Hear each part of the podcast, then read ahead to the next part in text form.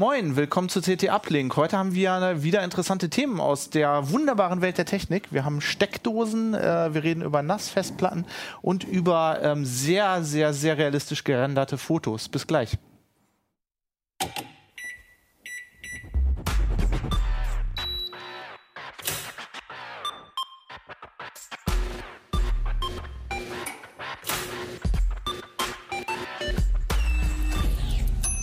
CT Uplink.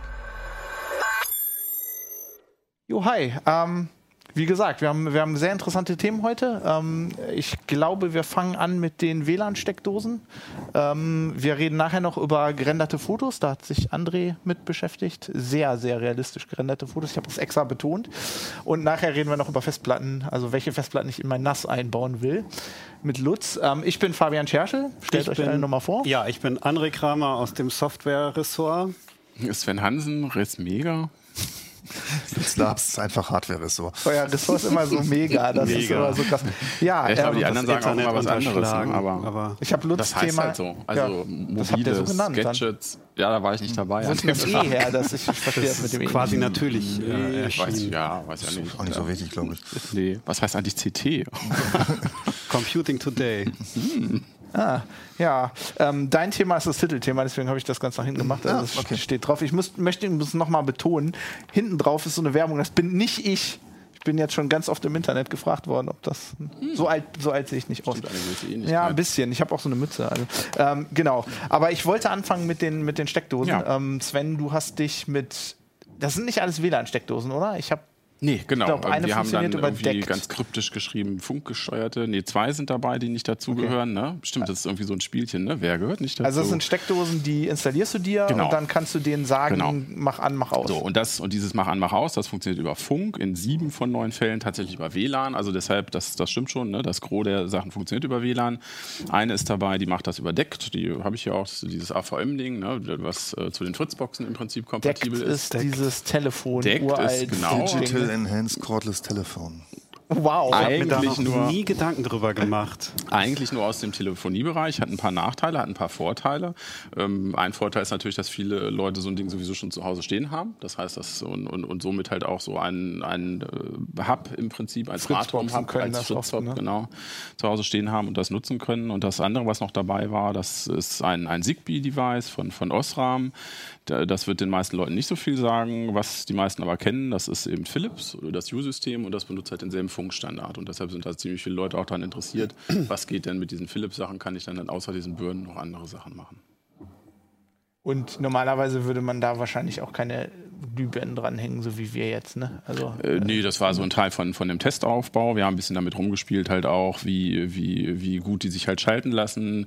Ähm, ein, ein großer Teil davon ist heutzutage eben natürlich Sprachsteuerung. Also das heißt, wie geht das über Alexa oder wie funktioniert das mit Google Home? Und äh, das ist tatsächlich auch für viele Leute der Einstiegspunkt, äh, mu- muss man sagen, in dieses Produkt überhaupt. Weil so, so funkgesteuerte Steckdosen, die gibt es schon ein bisschen länger. Und äh, die dümpelten, glaube ich, auch so ein bisschen vor sich hin. Da äh, konnte man halt mit der App immer alles schalten oder halt auch von unterwegs mit der App dann halt drauf zugreifen, wenn man zu Hause irgendwas an- oder ausmachen wollte.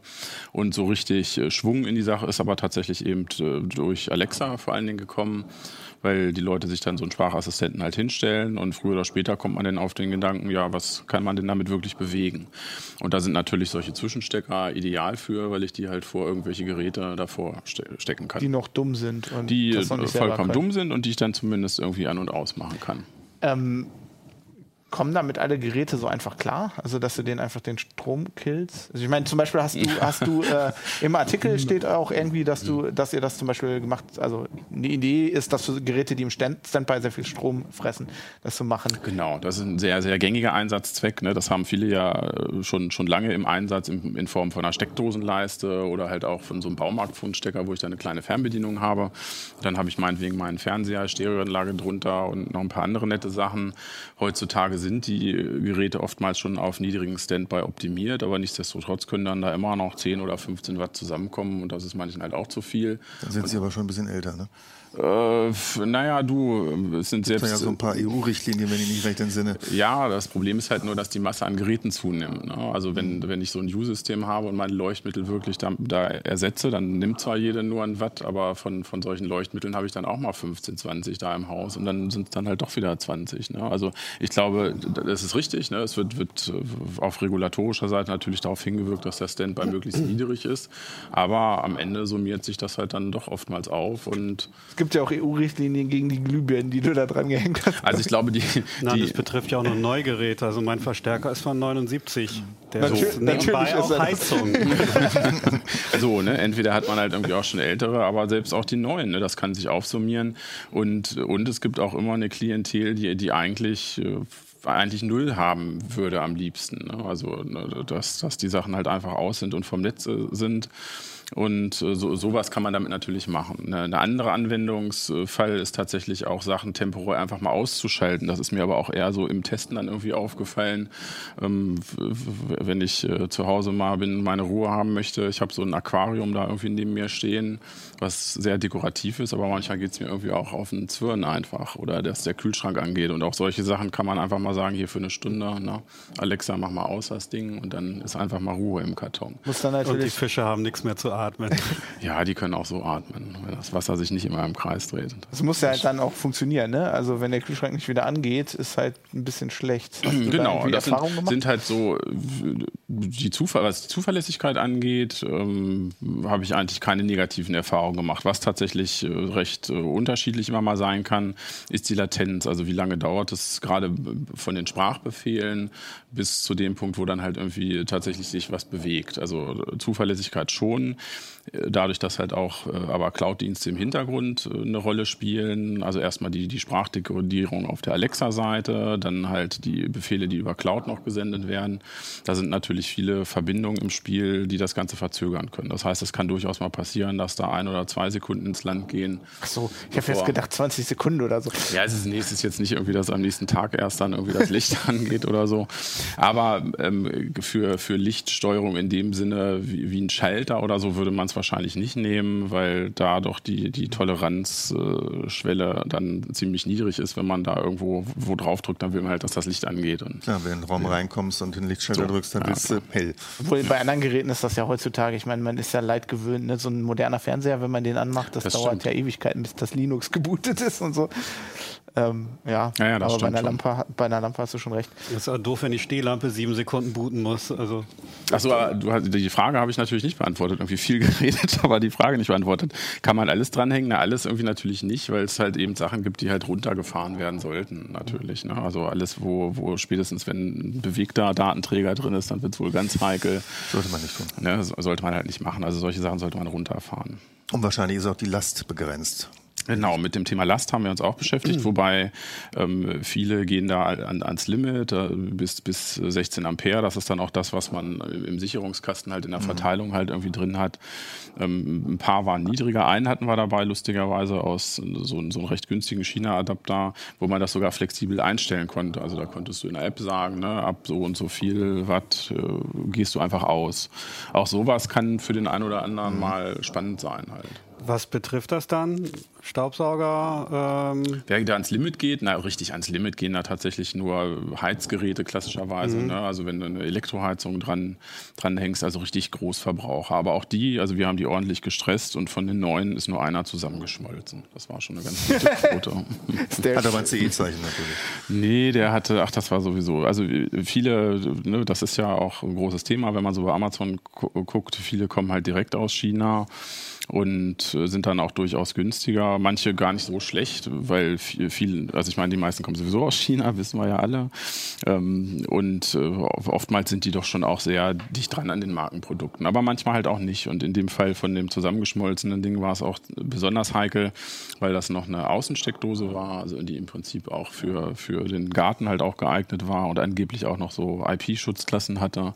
Und das war dann schon alles so ein bisschen. Wie heikel. zusammengeschmolzen ist das Teil? So richtig? nein, nein, nein, nein, das funktionierte nicht mehr. Also man hat es gerochen, Ah, okay. aber es ist, es ist nicht abgefackelt oder so. Naja, das muss man ja, muss man ja immer, immer fragen. Ja. Äh, Also ich, ich finde ja, die sind alle relativ hässlich. Bis auf, ich glaube, der geht von Osram, der ist ganz, ganz okay, aber die anderen sind echt. Ja, da ich den Test ja gemacht habe, muss ich da ja unglaublich neutral sein, aber ja, doch. Gut, also meine Mehrfachstecker zu Hause gewinnen auch keinen Schönheitspreis. Ja, das äh, ist natürlich eben, das ist auch ein Problem. Es wird, wird damit alles immer ein bisschen größer, was da aus der Steckdose äh, halt dann rauskommt oder was da halt dran rumhängt. Auf der anderen Seite sind die Steckdosen ja oftmals halt auch irgendwo verdeckt, ne? Ja, okay, irgendwo im verdeckten. Bereich und äh, man kann die halt eben, kann die halt überall auch hin, hinterhängen und dadurch, dass es eben alles funkgesteuert ist, musst du dich damit auch nicht mehr weiter auseinandersetzen. Ach, vor allem Ding ist echt auch schon ziemlich groß. Ja, das ist tatsächlich auch ein Außenadapter. Ne? Den gibt es halt auch für den Innenbereich. Echter er Hingucker mit der roten Klappe. Ja, okay, es ist ein ja, Fritz. Halt AVM. Ja, Was die dann war- zur Fritzbox. Die hat tatsächlich so ein bisschen eine Sonderrolle eingenommen, weil AVM selber sich gerade um dieses Thema Sprachintegration nicht so richtig selber kümmern will. Das heißt, die überlassen das dann einfach so, so einem Drittanbietermarkt dann dafür die passenden Skills zu schreiben. Wir nehmen an, ein Grund dafür ist tatsächlich, dass sie ein bisschen Schiss haben, sich dadurch äh, eben Sicherheitsproblematiken einzufangen, weil dieses Schalten von außen ist natürlich da, dadurch nur möglich, dass, dass irgendwelche Befehle durch, durch die Firewall des Routers reinkommen ins System. Ne? Sonst könnte man halt von draußen nicht das Licht an- und ausmachen. Und sowas kann man bei den, bei den Fritzboxen dann auch, äh, wird einem das besonders deutlich, weil man da als User dann auch tatsächlich in die Box reingehen muss. Man muss erstmal einen Account für, für den Adapter sozusagen schaffen, der dann berechtigt ist, halt überhaupt ähm, Schaltbefehle von außen an die Fritzbox zu senden. Und Ja, das könnte gefährlich werden unter Umständen, ja. ja, ne, das ist ja eben eine potenzielle Sicherheitslücke. Ne? Natürlich bemühen sich die, die Hersteller halt, äh, das so dicht wie möglich zu machen. Wir haben halt auch so ein bisschen reingeschaut in den Datenverkehr, der da passiert. Aber das steht dann halt so halt auch alles im Artikel. Wenn, wenn Alexa das schaltet, dann äh, Alexa schaltet ja die Steckdose an sich im äh, internen Netz, oder? Ähm, nein, das ist tatsächlich so, dass die Schaltbefehle dann von außen kommen. Also Okay. viele von den Anbietern äh, haben halt einen eigenen Cloud-Dienst dahinter. Die sitzen teilweise in Europa, teilweise in Asien. Da legt man halt einen Account an. Und im Prinzip, wenn du halt äh, unterwegs bist mit deinem Handy, dann schaltest du halt oder äh, schaltest du das über die Cloud und die Befehle kommen dann halt von deren ihrem Server. okay. Hätte mich jetzt, also ich hätte jetzt irgendwie erwartet, als jemand, der sich damit nicht so viel beschäftigt, dass die halt im internen Netz re- mit den Dingern reden können, aber Das wird mir auch reichen. Ich muss nicht von zu Hause das Licht äh, Wenn, von also da, außerhalb. ne, wenn, da, da gibt es tatsächlich ein Fallback. Also wenn du in deinem WLAN dich befindest natürlich, dann können sie halt auch von intern Schaltbefehle absenden. Okay. Ja. Also du musst nicht immer eine Internetverbindung unbedingt laufen haben, um dann halt irgendwie schalten zu können. was ist Aber die Erkennung findet extern statt. Immer noch, ne? Genau, na, ansonsten wäre also, genau, also um, um Sprach, um die Sprachsteuerung zu machen, weil die Sprachsteuerung halt nicht intern funktioniert, müssen sie halt von außen. Aber das kann man schon halt auch schalten. komplett auch unterbinden, oder? Dann Ja, hast du keine Sprachsteuerung nicht mehr. mehr. Ja, dann Ja, ja funktioniert's nicht okay, mehr. aber ähm, wenn ich nicht will, dass jemand von, von Also das ist tatsächlich mein Licht an und ne, ausmachen kann. Ja, das ist momentan halt die, die Kröte, die du da schlucken musst. In dem Moment, wo du diese Sprachsteuerungsgeschichte haben möchtest, dann musst du halt die Sachen auch von außen zugänglich machen. Und Amazon das heißt jetzt oder- natürlich nicht, dass jeder drauf gucken kann oder alles schalten kann. Das sollte natürlich nicht sein. Aber natürlich, wie wir halt auch aus leidvoller Erfahrung wissen, sind, sind ähm, eben, eben solche Geschichten schon immer potenzielle Einfalltore und für viele Leute auch deshalb schon der Grund, so ein Ding einfach komplett nicht zu nehmen. und natürlich so, auch Also- Privatsphäre, ne? Amazon, Google und so, die wissen natürlich dann, wann du deine Kaffeemaschine anmachst Das kommt natürlich irgendwie aus. auch noch dazu. Das ist halt wieder diese Big Data-Problematik. Ne? Je mehr äh, Cloud-Anbieter da äh, zusammen oder mit involviert sind in so einer Kette, ähm, desto mehr Informationen gehen natürlich auch noch draußen. Die sind natürlich oftmals, äh, also die Unternehmen sind ja mehr an den anonymisierten Masseninformationen halt interessiert. Also wahrscheinlich weniger, ob du halt irgendwie dein Licht, aber natürlich kann es schon spannend sein. Aquarium aus, möchten die Fische kaufen. Wenn Sie wissen, dass das das Aquarium ist, ja, ja, da, ja, klar. Also wie gesagt, deshalb für, für, für gew- gewisse Menschen, die würden sich das auch einfach nicht ins Haus holen, ne, muss man ganz klar sagen. Wir hatten vor zwei, drei Heften auch einen sehr spannenden äh, Schwerpunkt mit diesen ganzen selbstgebauten Smart Home Geschichten, wo auch eine von, von diesen äh, Dosen eine Rolle gespielt hat. Und äh, da ist aber auch sehr schön beschrieben, wie man das Ding komplett platt machen kann, eine andere Firmware drauf spielt. Und dann läuft es halt wirklich nur noch lokal. Und dann hast du es natürlich komplett unter Kontrolle auch. Ja, es gibt nicht so viele Angebote da, ne? Also das ist ja beim Smart Home Markt generell so, dass der viel über die Cloud läuft, oder? Ja, das ist auf jeden Fall eine, eine, Tendenz, das, das kann man sagen, einfach weil der Komfortgewinn halt da ist. Ne? Wie, wie in vielen Feldern ist es immer eine, eine Frage irgendwie von Datensicherheit und Komfort und viele Leute sind da dann erstmal mehr auf der Komfortseite unterwegs. Und, hm. ja, sicher meinen Job als jemand, der über Security schreibt. Ähm, ich habe noch eine Frage, bevor ja. Äh, wir das Thema wechseln. Warum haben die USB äh, Stecker. Ach, äh, stimmt, da sind zwei, drei sind dabei. Das ist einfach nur so ein zusätzliches äh, Goodie. weil, über USB genau, laden will. Weil Ach so, das hast ist nur Strom. Okay. Genau, ist tatsächlich nur Strom. Ja, Einfach nur, wenn du ein Handy anschließen willst. Die werden auch nicht geschaltet sozusagen. So. Die stehen halt dauernd unter Strom. Das ist einfach nur, dass du an deiner Steckdose dann noch. Einfach überall USB-Stecker genau. dran machen. Es ja. könnte ja jemand sein Handy laden wollen. Ja, kann, passiert ja häufiger mal. Cool. Ja. ja äh, ist jetzt ist nicht, nichts für mich, aber ich denke, wir haben Zuschauer, die das sehr interessant finden. Also ich äh, mache meine Kaffeemaschine einfach auch selber an oder mein Aquarium. das kannst du. Ja, es ist irgendwie so dieser, dieser, dieser ich habe Hauselfen dafür. Wo, wo, viel Gewinn, den ich da habe, der ist mir nicht hoch genug, um mir so Dinger in die Wohnung zu stellen. Ich brühe immer noch mit der Hand und da hilft die Steckdose nicht. Ja, ich, ich mal sogar vorher mit der Hand, also das ist mir oh. gar nichts. Ich brauche einen nee, Malroboter oder so. Kaffeemühle. die waren mir immer zu laut. Naja, bevor wir jetzt immer zu viel über Kaffee abgerissen André, ähm, ja. du hast einen sehr, sehr interessanten Artikel in dem Heft gemacht, den fand ich sehr, sehr cool. Ähm, da, ge da geht es um also da geht es um Bilder, die aussehen wie Fotos. Ja. Wo viele Leute auch denken würden, das sind Fotos, äh, die man auch mal in der Werbung oder so sieht. Also mhm. ein Auto oder irgendwie ein Einrichtungshaus, also ja. ein Katalog, ne, so mit, mit, Sachen drin. Die sind aber in Wirklichkeit gerendert. Ja, also ich habe mir einfach mal das Thema CGI so im Ganzen äh, angeguckt. Also das heißt Computer Generated Image, falls das jemand nicht weiß. Also es, ich dachte mir, ich gucke mir einfach mal an, wo gibt es überall äh, Bilder, die aussehen wie Fotos, aber keine Fotos sind. Also angefangen beim äh, Fotorealismus in der Kunst, äh, ne, diese amerikanische Stilrichtung und jetzt macht man es halt im Computer und ich habe mich gefragt, warum macht man das, wo macht man das überall und da fällt einem natürlich der Film ein und ähm, aber es wird auch viel in der Werbung, im Marketing für Produktkataloge eingesetzt und ähm, ja, man kann es wirklich nicht unterscheiden. Also man denkt immer so, ja, ich erkenne ja einen äh, computergenerierten Effekt, wenn ich ihn sehe, aber man erkennt eben auch nur die, die man erkennt. Und beispielsweise gibt es Produktkataloge wie Ikea zum Beispiel, da, da ist das wenigste fotografiert. Und äh, das liegt eben daran, die haben Produktlinien wie Pax, Besta und so weiter und, und diese, diese Regale, die gibt's von der TV-Bank, die tief und schmal und breit ist, bis zum Regal, das ganz hoch und schmal und flach ist. Dann gibt's irgendwie verschiedene Zwischenformen, die kommen auf zehn verschiedene Modelle, die gibt's in fünf verschiedenen Farben, jeweils matt und glänzend, also Faktor 10, dann hat man schon 100. Das wird nicht alles fotografiert, das wird einfach... Ähm, durch, ja, ein, einfach mal durch so einen Renderer gejagt und dann hat man eben unheimlich viele Bilder für den Katalog, die man halt so braucht. Und die haben ja wahrscheinlich eh schon vom Design am Anfang, äh, nehme ich mal an, Modelle von denen. Genau, das, die haben eh die modelle und ähm, die werden dann zur Visualisierung eben auch benutzt.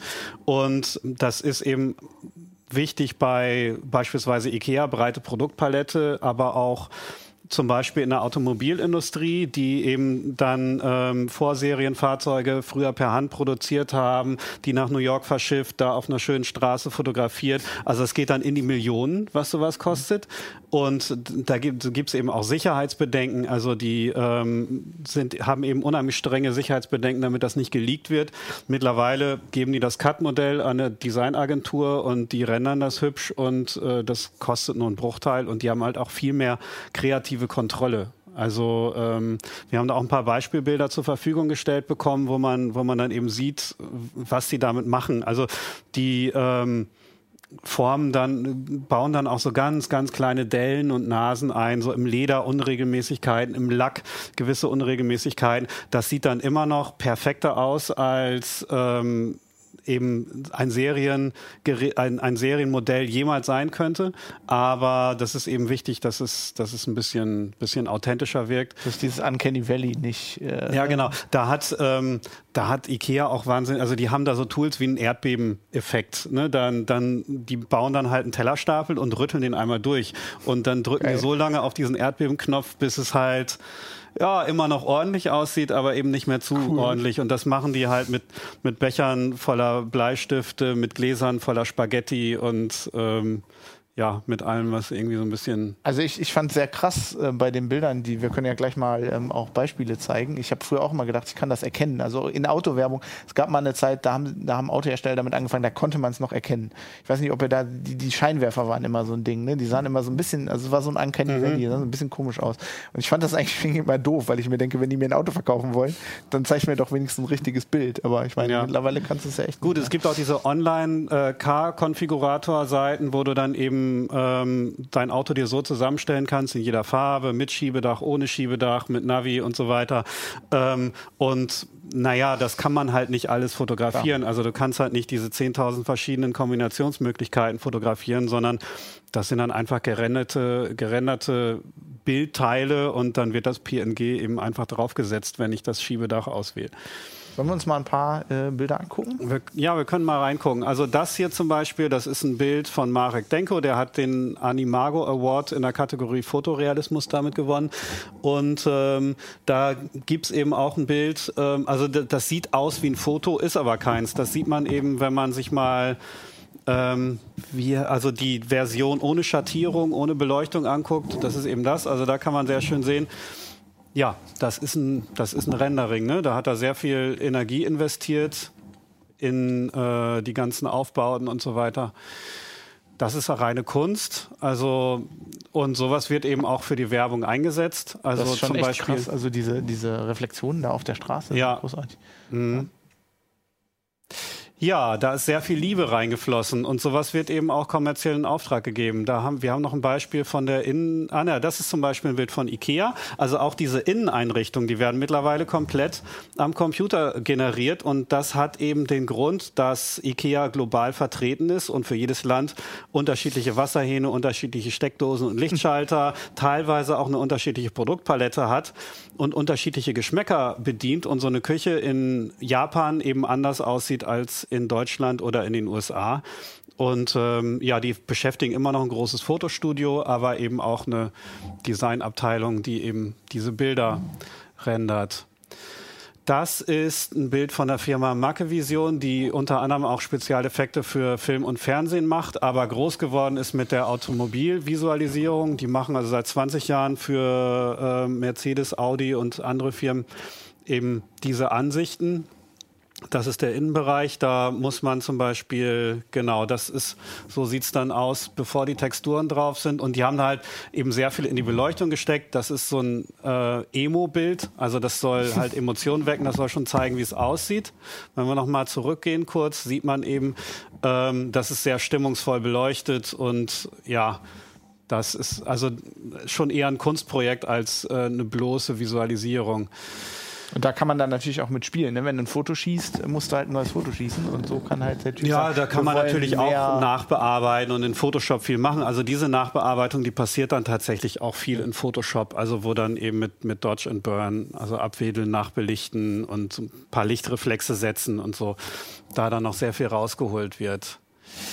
Ja. ja. Nur dabei könnten sie natürlich auch jetzt noch Teile austauschen. Ne? Also ich denke mal zum Beispiel ja, bei Ikea genau. auch, wenn sie sich jetzt denken, okay, das Produkt, äh, dann nehmen wir lieber ein anderes. Wir haben zwei, drei designt und nehmen lieber das. Dann ja, komplett die Farben ändern. Ne? Also mhm. so eine Oberfläche von Schwarz in Weiß zu ändern, das geht in der Bildbearbeitung eher schwierig. Aber wenn du halt eine Textur drauflegst, dann ist das eben relativ einfach.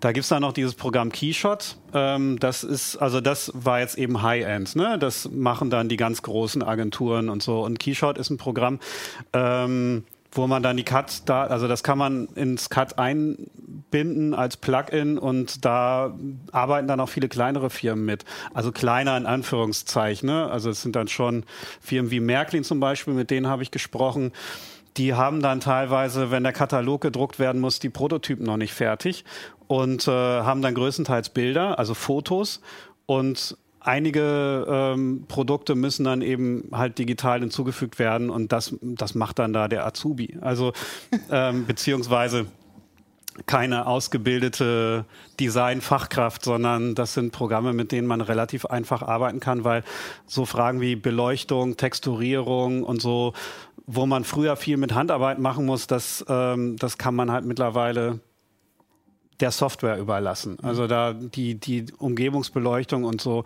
da kann man sich in den meisten Fällen auf Standard Einstellung verlassen oder eben ähm, Plugins nutzen, die ja, automatisch generieren, was früher halt sehr viel Erfahrung, Fingerspitzengefühl und ein Auge fürs Detail erfordert hat.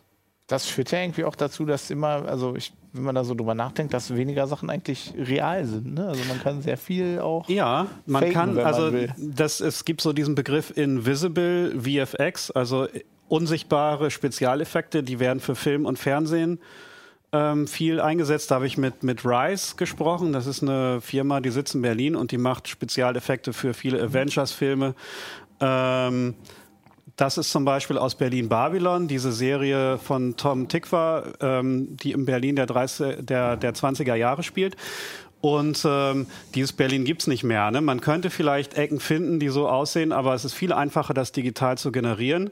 Und ja, so sieht dann der fertige Shot aus. Also da sieht man eben nicht, dass es, ähm, dass es ein Spezialeffekt ist. Das könnte genauso gut ein Straßenzug sein, der noch so erhalten ist. Machst du noch mal einen vor? Genau. Also das, ähm, das sind eben nicht nur Raumschiffe und Drachen und Monster, die mittlerweile am Computer entstehen, sondern eben auch alltägliche Szenen. Also ich habe ja, das bei den Avengers zum Beispiel, da hat Rice, ähm, haben die mir erzählt, diese Szenen in, in Lagos, Nigeria, das war Captain America Civil War, glaube ich, der Nigeria spielt. Und ähm, das haben die alles in Atlanta gedreht, weil das ein logistischer Aufwand ist, der einfach so teuer ist, diese ganzen ähm, Techniker, Schauspieler und so weiter dahin zu bringen. Für ein paar Szenen ist es da einfacher, wenn die eh an dem Film sitzen und da, was weiß ich, wie viele Dutzende Special Effects Artists beschäftigen, dann ist es halt einfacher, mal eben auch so eine Stadtkulisse da aufzubauen, als die Leute da alle on set irgendwie da nach Nigeria zu bringen, zu beschäftigen und unterzubringen.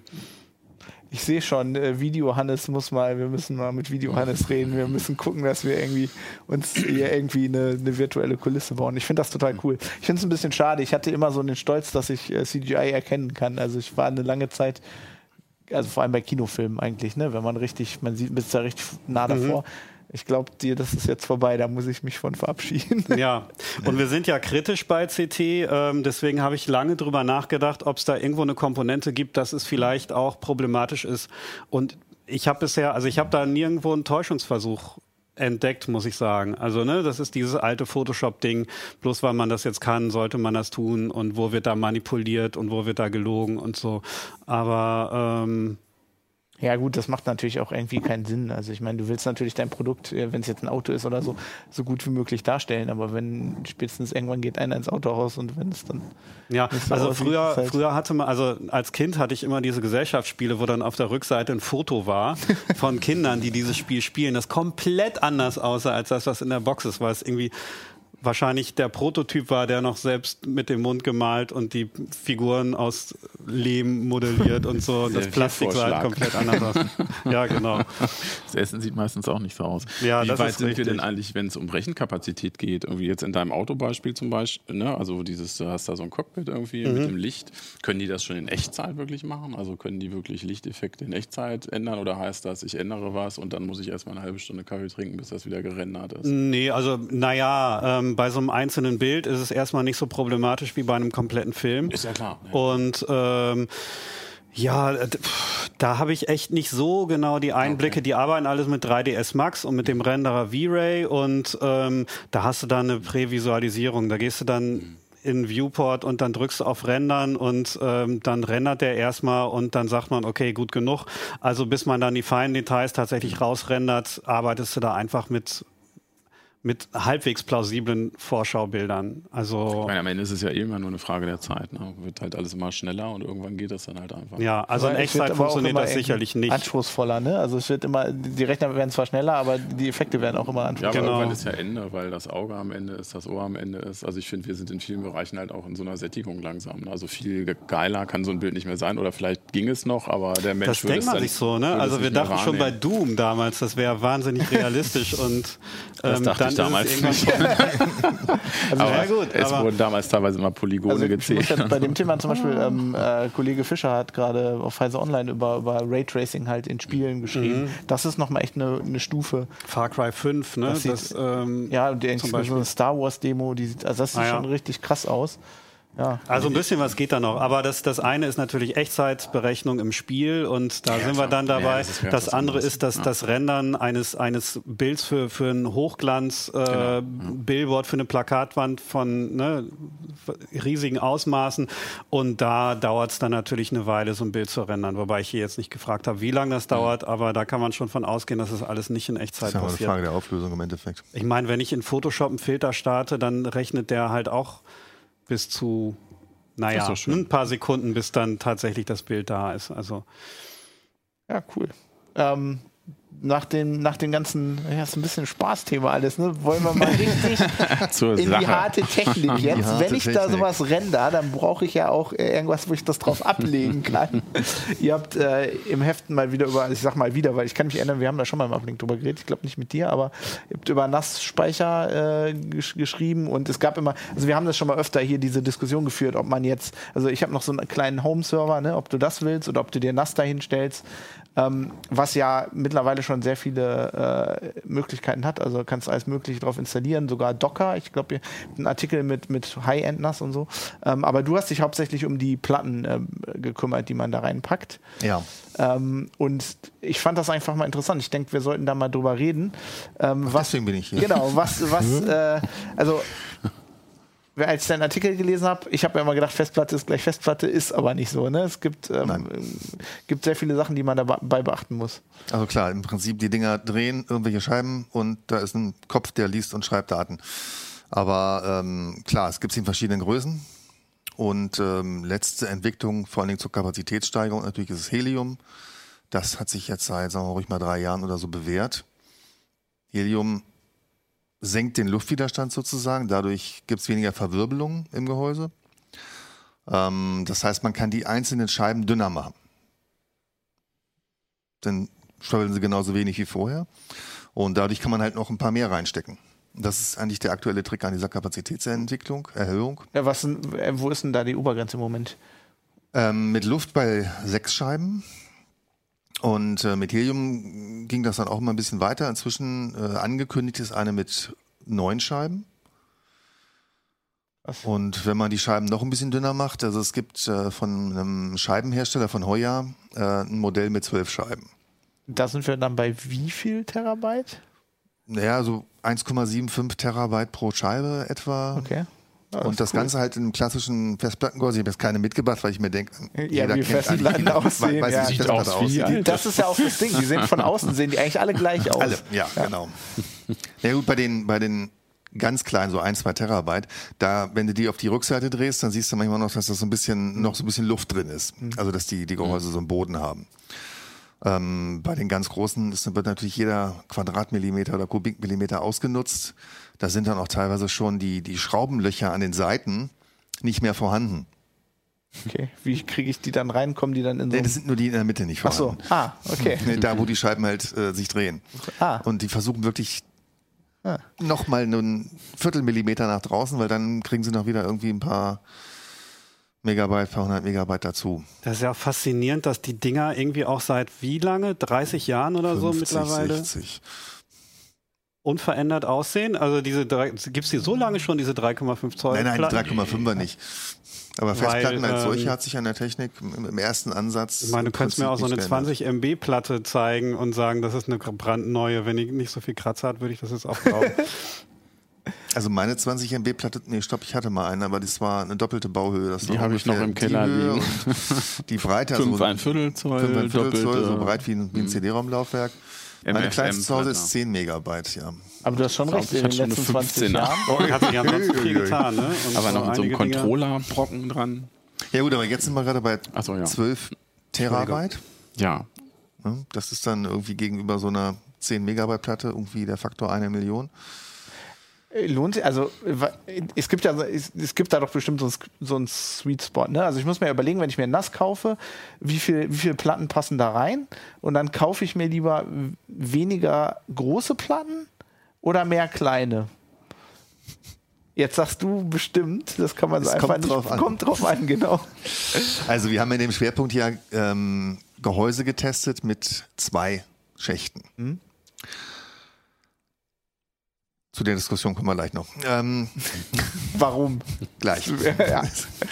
Und du kannst dir natürlich überlegen, wenn du ähm, erstmal überlegst dir natürlich, wie viel Platz brauchst du denn überhaupt, Mhm. bevor du den Gehäuse kaufst. Du kannst natürlich auch das mit einem Steckplatz kaufen, du kannst ja eins mit 16 Steckplätzen kaufen.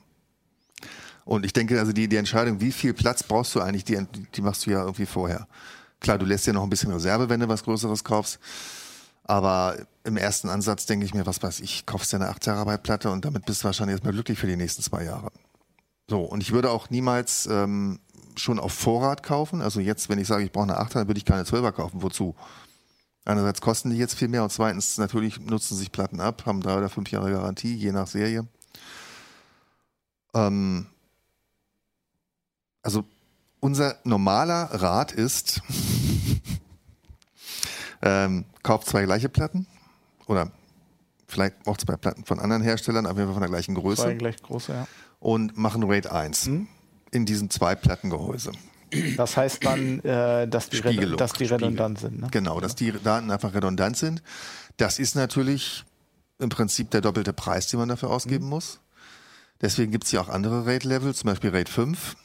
Ähm, da nimmt man, um beim Beispiel zu bleiben, ähm, statt zwei eben vier Platten und hat aber die Kapazität von drei Platten netto hinterher. RAID 5 ist jetzt auch schon so langsam ein bisschen durch, weil ähm, da nur eine Platte redundant ist halt. Manchmal nimmt man heutzutage auch RAID 6. Da hast du zwei redundante Platten. Das heißt also, zwei könnten ausfallen und die Daten sind immer noch alle da. Bei den großen Datenmengen, wenn du heute wirklich einen, den Ausfall hast von einem Laufwerk, dann muss ja das sogenannte RAID Rebuild stattfinden. Das dauert eine Weile. Und das dauert. Da habe und ich das ist, leidliche Erfahrungen mit. das ist genau der Zeitpunkt, wo die Platten halt sehr stark beansprucht werden Und kaputt gehen. und kaputt gehen, genau. Und deswegen ist ein RAID 6 äh, mindestens, also eigentlich sinnvoll. Dazu brauchst du aber natürlich mindestens vier Laufwerksschächte. Okay, ja, also, ja. Ne? Also ich, ich war, ich habe mir immer überlegt, RAID 1, da hast du die Redundanz. Du musst die Daten ja sowieso noch irgendwo anders speichern, weil wenn das, wenn das RAID-Gehäuse irgendwie abbrennt oder so, ne, dann Weil die Steckdose schmilzt. genau, äh, ne, dann Das ist die andere Diskussion, auf die ich gerade noch kommen wollte. Ähm, wir hatten im Vorfeld ähm, uns die Frage gestellt, machen die Leute eigentlich nur wirklich ein RAID 1 oder macht man RAID 5? Einer der Kollegen ist sehr für ein RAID 5 oder RAID 6 dann. Und ähm, wollten eigentlich ein paar Kommentarkästen noch reinbringen, da hat man einfach keinen Platz mehr für. Also mein Anwendungsfall zu Hause ist zum Beispiel ein ganz anderer. Ich habe meine Daten eigentlich auf meinem Desktop-Rechner zu Hause und das RAID oder das, das NAS gilt für mich als mein Backup, wo aber halt der Rest der Familie auch noch auf die Fotos zugreifen kann. Und deswegen habe ich da kein RAID 1 gebaut, sondern das ist ein einfaches ein, ein Einlaufwerks äh, NAS. weil du die Daten noch an auf Weil das Rechner genau hast, mein Backup schon ist. Ich habe okay, hab natürlich noch eine andere Festplatte, wo dann die noch wichtigeren Daten drauf sind, die liegt dann irgendwo im Schrank. Aber da gibt's halt die unterschiedlichen Anforderungen. Ne? Also entweder hast du das Ding als, als reines Backup, dann reicht ein Einlaufwerk ähm, NAS, oder du brauchst halt ja, zwei Laufwerke, damit du ein RAID 1 machst, oder du brauchst sowieso viel mehr Daten und dann bist du nicht bereit, so viel Geld auszugeben, dann nimmst du halt RAID 5, RAID 6. Also im Endeffekt kaufe ich mir ähm, die Festplatte nach dem, ne, einfach Nach dem Platz, den du brauchst. Zum Platz- Sweet Spot, äh, es gibt eigentlich im Augenblick zwei, komischerweise. Ähm, einmal bei 4 Terabyte. Also 4 Terabyte Platten sind bezogen auf, das, ähm, auf den Preis pro Terabyte am günstigsten. Mhm. Und bei 8 Terabyte. Die sind Was kostet Aber- denn so eine 4 Terabyte Platte? Die äh, kostet so gerade? 100 irgendwas Euro. Ah, gut. 100, Okay. hm, Was ist der Unterschied zu dem 8 Terabyte Sweet Spot? Die müssen ja dann teurer sein. Ja, klar. Aber die Doppelt sind so genau gleich Mehr teuer pro so Terabyte. Ach so. Ja. Ja, okay. Nein, ja. pro Terabyte, also ja, so gut. viel. Macht, macht, macht Sinn, ja. Und das Schöne ist, dass eigentlich äh, Helium, also das, was ja, ähm, wie gesagt, jetzt noch relativ neu ist, wo zu Anfang relativ hohe Aufpreise da waren, dass es praktisch keine Rolle mehr spielt. Natürlich sind sie noch etwas teurer, aber eben nicht mehr wesentlich teurer. Also WD nimmt ab 8 Terabyte Helium immer noch und bei Seagate geht es mit 10 Terabyte los. Toshiba ist dritter Festplattenhersteller, der jetzt auch der kleinste von allen ist. Die haben noch kein Helium-Laufwerk im Programm, haben aber jetzt äh, vor kurzem noch eins vorgestellt und dann gleich mit 14 Terabyte. Das ist dann die mit den, mit den neuen Scheiben. Was passiert bei den Dingern überhaupt, wenn die Schutzatmosphäre raus ist? Dann Ach, fliegt übliche das. Frage. Entschuldigung. Dann redest du komisch. Also das, das Problem bei diesen Dingern ist wirklich die, das, dieses Helium drin zu lassen, ganz klar. Also ja, würde ich mal. Ja. Ja, muss man davon ausgehen. Ne? ähm, das diffundiert raus, ja. Oh. Nee, das war jetzt noch gar nicht die Frage, aber das ist, Ja, das ist das ist diffundiert schlecht. raus. Aber es diffundiert anscheinend in dem geringen Maße raus, dass es keine Rolle spielt. Okay, wenn es raus wäre, würden dann irgendwie die Köpfe fest. Wahrscheinlich haben die, äh, die haben auch alle Notprogramme. Das heißt, Kleinen die drehen dann einfach ein bisschen langsamer, kannst die Daten noch auslesen. Notprogramm. Okay. Ja? Was mache ich denn überhaupt, wenn jetzt mein NAS voll ist? Also ich habe mir eine Kapazität überlegt. Ich habe meine, weiß ich nicht, sagen wir jetzt mal, ich habe zwei Vierer, 4 Terabyte Platten in einem, in einem RAID 1. Ne? Wenn, wenn, wenn die jetzt voll sind, kaufe ich dann größere und spiele spiel das da drauf? Oder kann ich die auch als äh, zweites Backup, sag ich mal, in den Schrank legen? Kannst beides machen. Also meine Frage ist, ähm, wie lange, also ist das, ist das sinnvoll? Ich meine, wie lange hält so eine Platte, wenn die einfach im Schrank liegt? Haben wir da irgendwie. Wenn du ein Langzeit, auf, auf Langzeitarchivierung jetzt gehst, dann sind Festplatten immer noch besser als alles, was irgendwie mit Flashspeicher gebaut ist. Also ich würde niemals eine SSD für, für eine Langzeitarchivierung benutzen oder, oder schon gar nicht einen USB-Stick, sondern immer eine Festplatte. Also die Festplatte kannst du ruhig in den Schrank legen und die nach zwei, drei Jahren ist die auf jeden Fall noch äh, lesbar. Wahrscheinlich auch nach zehn Jahren. Kommt auf die Lagerbedingungen natürlich an.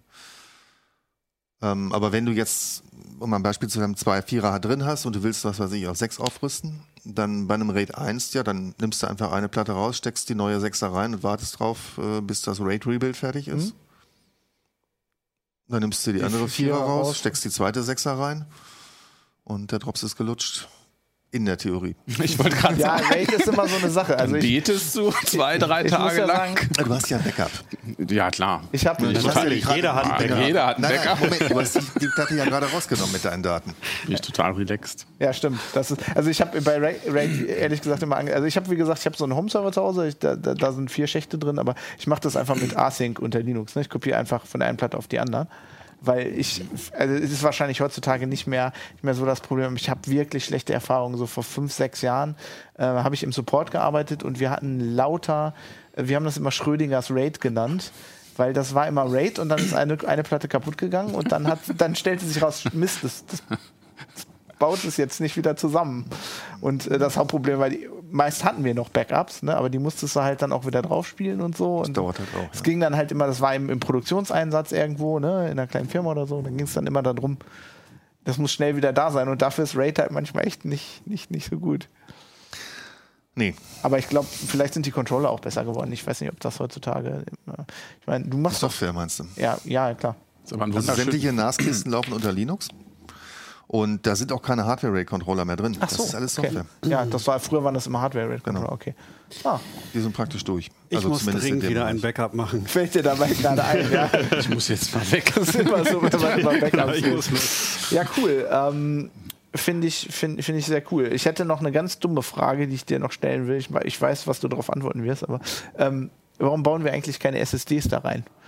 Sind die einfach zu teuer oder? Einfach zu teuer, ja auch.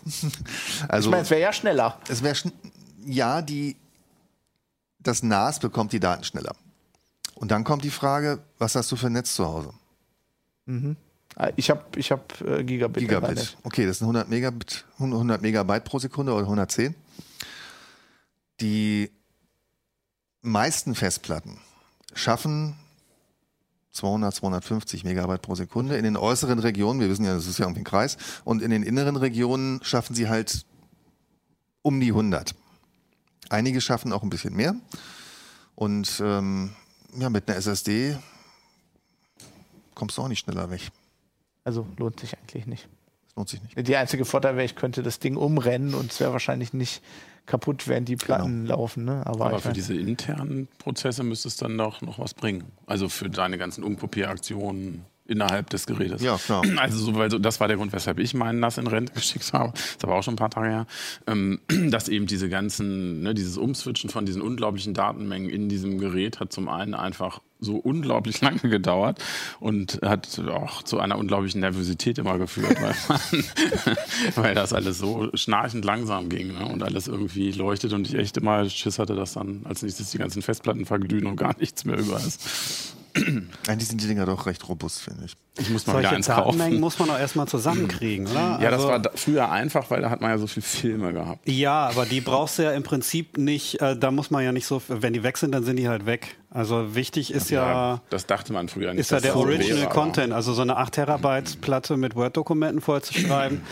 Nee, das kannst du alles vergessen. Also ich habe halt das Problem, dass ich Audiobearbeitung mache, ne? Und Ja, ich, okay. ich, ich mache dann die, die Waves, schreibe ich Aber raus. selbst mit Fotos komme ich Ja. irgendwie nicht so weit, dass ich da so viel Terabytes produziere. Nee, es ist, aber es ist halt schon, also es macht, es ist schon praktisch, wenn du viel mit Fotos machst, zum Beispiel den äh, Katalog da von Lightroom oder so auf den, auf den NAS zu legen, das ist schon schön. Aber du hast schon Ah, recht. und den von da zu laden, nee, den will ich Moment, lokal ja. haben. Also ja, das dauert ein bisschen, aber bei mir Du hast funktioniert das Zeit. ganz gut. nee, ich sag mal so, also mein Rechner ist jetzt auch nicht so. Das ist ja immer nur, wenn der den am Anfang lädt, ne? Das ist ja nicht. Naja, der muss schon da ständig drauf zugreifen. Also gerade so Arbeitsdaten, die möchte ich nicht im Netz haben. Auf keinen Fall. Die will ich auf einer SSD haben. Okay. Ich habe halt keine. Das Problem ist, bei mir liegen die nicht auf einer SSD. Wahrscheinlich, wenn ich eine SSD, also eine groß genug SSD im Rechner habe. Ähm, schöne Grüße an Kollegen Hirsch. Immer wenn wir zusammen äh, PUBG spielen, dann, äh, dann ich, mein Spiel lädt immer am spätesten rein. Dann sagt er, kauft er endlich mal eine Terabyte SSD. ja, vielleicht soll ich das mal machen.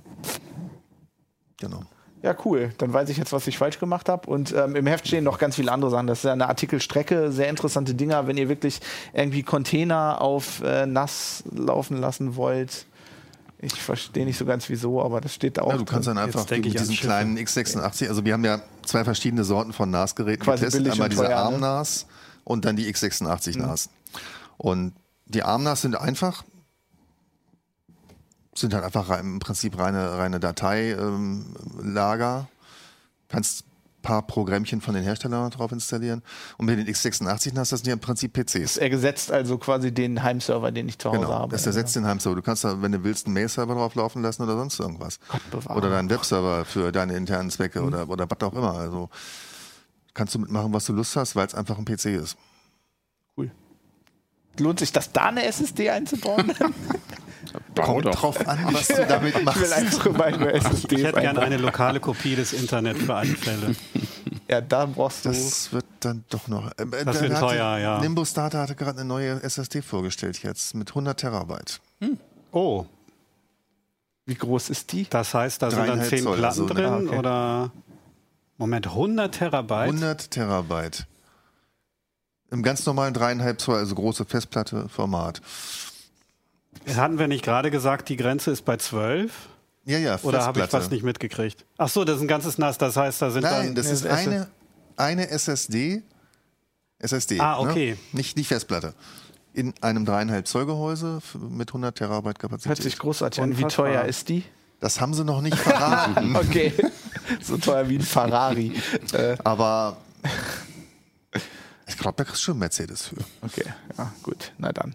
Gut, cool. Ähm, schön, war schön, sich mit euch zu unterhalten. Wenn ihr uns äh, schreiben wollt, wenn ihr uns sagen wollt, was ihr auf euren NAS, auf euren NAS legt oder warum das alles Quatsch ist oder welches Raid das beste Raid ist, 1, 2, 3, 4, 5, 6, 7. dann äh, schreibt uns doch. Ähm, schreibt es, äh, ihr könnt es relevant. Heise-Forum Ja. schreiben, ihr könnt äh, YouTube-Kommentare schreiben, ihr könnt uns E-Mails schicken. Das Oder ist eine Postkarte. eine Postkarte könnt ihr uns das auch nicht schicken. schön? Also E-Mail ist äh, uplink.ct.de. Postkarte, wenn ihr auf heise.de geht, im Impressum ist eine Adresse, ne? Karl Wiechert Allee Telex 10. 10, Ich weiß nur, 25. was ist die Postleitzahl? 30625. 30625, gut, okay. Oder per. BTX. In Hannover. Ja, das weiß ich nicht, ob das geht. Aber Nicht. ja. Und ansonsten sehen wir uns einfach nächste Woche wieder mit weiteren interessanten Themen. Bis dann. Tschüss. Ciao.